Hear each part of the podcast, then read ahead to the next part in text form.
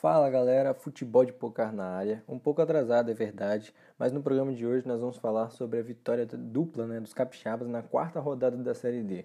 Jogando em casa e de virada, Vitória e Real Noroeste venceram seus confrontos e estão vivos por uma vaga na próxima fase. E a gente começa falando do Vitória, né, que jogou no estádio Salvador Costa e venceu. Foi a primeira vitória do Alvionil na competição, uma vitória que traz alívio e retoma confiança aí para o restante dessa Série D. Os gols da partida saíram só no segundo tempo. Lopeu abriu o placar para o Operário após ganhar aí na corrida na de Ferrugem e tocar na saída de Harrison. A zaga da equipe de Bento Ferreira vem sendo bastante criticada né, após sucessivas falhas. O Alvionil foi valente e Edinho empatou para o Vitória numa cobrança de pênalti. A partida ia se encaminhando para um empate, mas nos acréscimos, Tony Galego aí de peixinho escorou para o fundo do gol, selando aí o placar positivo para os capixabas. Um destaque positivo do Vitória nessa rodada foi justamente por ter sido um time muito diferente daquilo né, que nós vimos nos três primeiros jogos. Né? Foi um time muito aguerrido, ele melhorou fisicamente, uma, teve uma postura mais ofensiva e criou muitas chances de gol.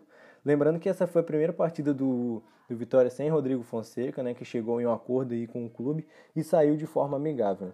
Foram 13 meses no comando do time de Bento Ferreira, sendo vice-campeão da Copa Espírito Santo em 2019, além de obter um ótimo resultado aí na Copa do Brasil deste ano.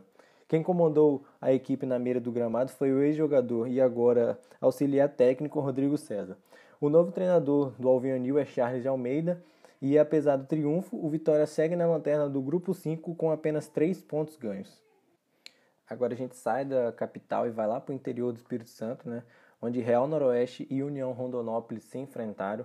E novamente é, a equipe capixaba saiu atrás do placar, mas o Real Noroeste virou e voltou a vencer né, após dois jogos sem vitória, onde somou um empate e uma derrota jogando fora aqui do estado do Espírito Santo. E com a vitória, o Real mantém aí o 100% de aproveitamento né, jogando em Águia Branca.